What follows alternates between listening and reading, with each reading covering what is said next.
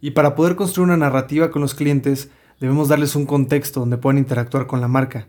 Y hay que tener claro que ese contexto es la experiencia.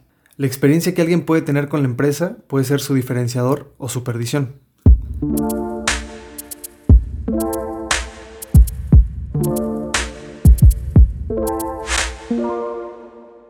Bienvenidos a un nuevo episodio de Oficina General, el podcast donde hablamos del impacto cultural y económico que tiene el diseño y exploramos la forma en la que podemos transformar la profesión de una enfocada al consumo por una que ponga el significado y la función por delante.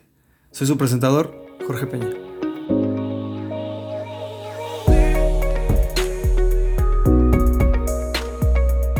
¿Han escuchado la frase que dice, ¿qué fue primero, el huevo o la gallina? ¿Qué tal si usamos ese mismo cuestionamiento en ese dilema, pero para el diseño y las marcas? ¿Qué fue primero, el logotipo o el producto? ¿El servicio o el anuncio?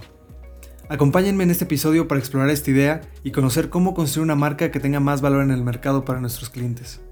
Recuerden entrar a www.oficinageneral.com para más ideas de diseño y estrategia de negocio. Sigan en sintonía.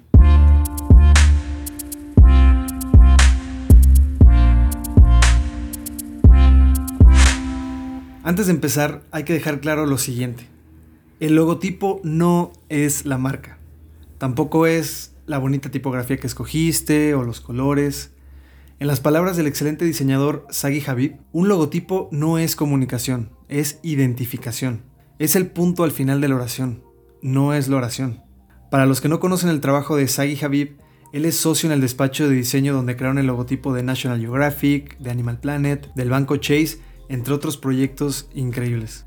Pero a mí me encanta mucho la analogía que usa sobre la oración, porque el logotipo solo es parte de todo el mensaje, pero sin él el mensaje está incompleto.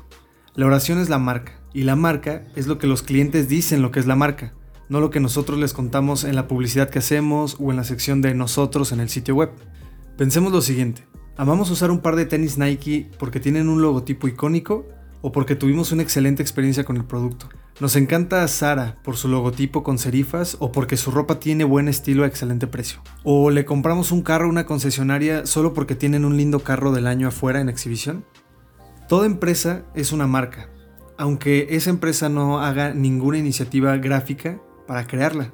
Por el simple hecho de existir y participar en toda la actividad comercial, se crea una imagen en la mente de todos los que interactúan con esa empresa. Y para poder construir una narrativa con los clientes, debemos darles un contexto donde puedan interactuar con la marca. Y hay que tener claro que ese contexto es la experiencia. La experiencia que alguien puede tener con la empresa puede ser su diferenciador o su perdición.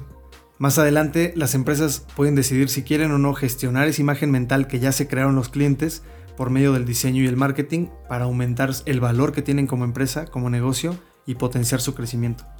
Pero poniéndolo en términos simples, la imagen de la marca es la promesa, es el por qué existimos y la experiencia es la confirmación, es el qué es lo que hacemos. Pongamos un ejemplo para conceptualizar todo esto. Digamos que un cliente nos contrata para diseñar un anuncio que va a poner una calle súper concurrida y también para una revista. Y en este anuncio le vamos a poner el siguiente mensaje. Atención rápida y el mejor servicio de la región. Ok, entonces esa va a ser la promesa que como marca le estamos dando a los posibles clientes por medio de la imagen. Pero ahora llega el cliente y quiere comprar. Se pone en contacto por redes sociales y le toma al equipo de redes dos días contestar el mensaje. Solicita una cotización, pero el equipo comercial se tarda en mandarla otros tres días. El cliente recibe la cotización y está interesado en comprar algo, pero el asesor de venta no contacta a este cliente hasta dentro de otros dos días. Entonces, ¿cómo fue la experiencia para este cliente? ¿Se cumplió la promesa que le hicimos como marca de atención rápida y el mejor servicio de la región? Definitivamente no. Y este tipo de cosas le hace mucho más daño a la marca que un mal diseño o un anuncio mal optimizado. Antes de obsesionarnos como diseñadores y nuestros clientes como proveedores de su servicio en crear estrategias complejas de marketing para remontar las ventas o acercar la marca a más personas, tenemos que considerar que posiblemente el problema no está en cómo se ve o cómo se distribuye la marca, sino en la experiencia de servicio que le da a sus clientes. Lo esencial para construir una marca fuerte es tener la imagen y la experiencia en sincronía. Y eso inevitablemente nos va a llevar a que nosotros como diseñadores ayudemos a aumentar el potencial de crecimiento de las empresas para las que trabajamos.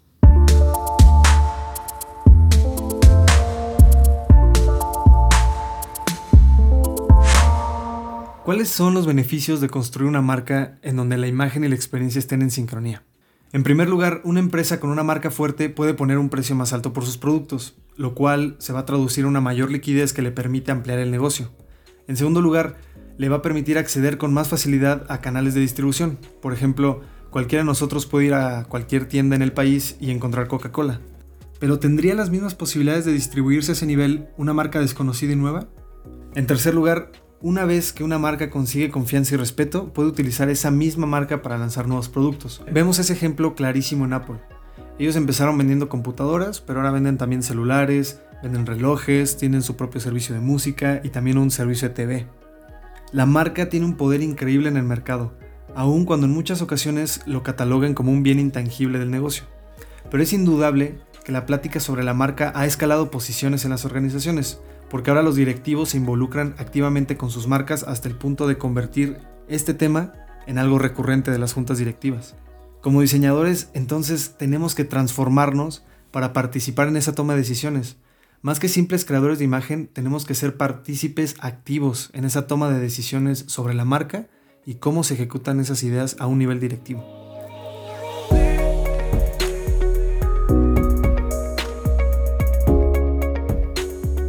Entonces, como creativos y especialistas de diseño marketing, ¿cuáles son nuestras herramientas para construir estas marcas fuertes? En unos segundos hablaremos de ello, no se despeguen.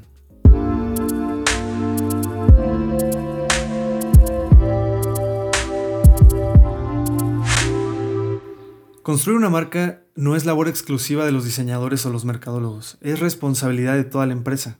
Cada célula que conforma la empresa debe estar involucrada en la visión y la misión que buscamos un distribuidor un socio o un empleado mediocre puede perjudicar cómo la gente percibe la marca. Por eso los escándalos con los directores generales son súper graves cuando salen a la luz, porque destruyen la confianza que hay en una marca. Hay que asegurarnos de que todos compartimos la misma mentalidad. Nuestro compromiso como diseñadores es hacer imagen y palabra lo que nuestro cliente desea proyectar de su negocio y hacer que estos elementos se vinculen correctamente con el mercado adecuado. Muchos que son inexpertos en marketing o también la promoción creen que construir una marca consiste solamente tener mucho presupuesto para estar pagando anuncios todo el tiempo en redes sociales para llegar al alcance más alto posible. Pero esta es una visión muy básica del desarrollo de las marcas. Existen cientos de canales en donde podemos mostrar la marca para hacerla mucho más notoria con los clientes. Por ejemplo, podemos empezar a hacer eh, eventos de patrocinios, podemos patrocinar alguna causa en especial, a lo mejor creamos un club exclusivo con los clientes, Podemos hacer visitas a la empresa, de que la gente pueda venir y conocer el servicio. A lo mejor participar en una feria. Podemos tener una tienda física o el showroom. Podemos contribuir para obras públicas. Por ejemplo, hay muchos movimientos donde las empresas pueden adoptar el camellón que está enfrente de, su tienda y entonces ellos se encargan de darle mantenimiento. Esa es una contribución que al final tiene mucho impacto en la marca. Y hay muchísimas otras formas en donde podemos mostrar la marca y hacerla notoria. Hay que acoplarnos a las circunstancias, porque al final las empresas van a elegir por la eficacia de cada una y el coste que tengan.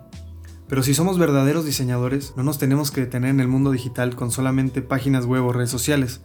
Podemos ser mucho más involucrados en lo que hacemos para que una marca crezca y podemos crear piezas en otro tipo de canales.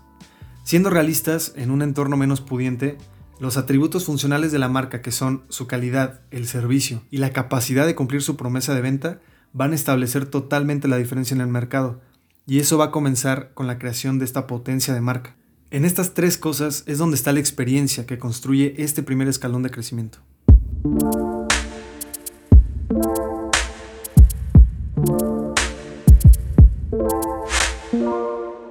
Se podría hacer el argumento de que el logotipo y el estilo puede convencer de que la marca es mejor de lo que en realidad es.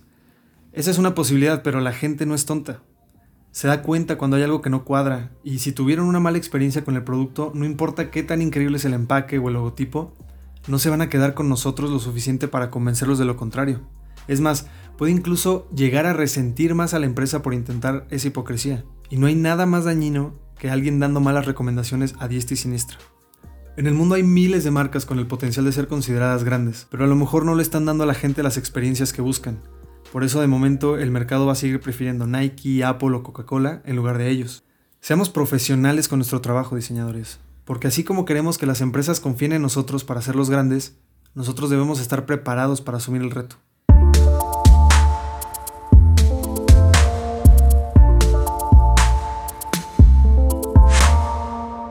Y pues bueno, hasta ahí la información de este capítulo. Espero le hayan encontrado valor.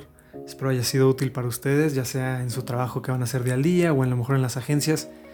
Eh, saquen el provecho a esta información. Si algo de esto les movió la cabeza, les generó alguna idea nueva, no duden en compartirlo por favor en los canales de Facebook, de Instagram, de Twitter. Yo lo voy a leer con mucho gusto y también va a llegar a muchas más personas. Si quieren ustedes apoyar la idea de Oficina General, que al final la idea de todo esto es generar como esta comunidad de diseñadores para impulsarnos como profesión, ahí en el sitio web ustedes pueden entrar y ahí está el nuevo botón para las membresías de Patreon. Entonces si gustan apoyar económicamente al proyecto, ustedes pueden ahí adquirir una membresía o invitarme una cerveza directamente a mí, porque está haciendo un calor fatal aquí en León, Guanajuato. Entonces, ahí estaremos. Espero tengan una excelente semana, sigan esforzándose y sigan siendo geniales. Nos vemos la próxima semana.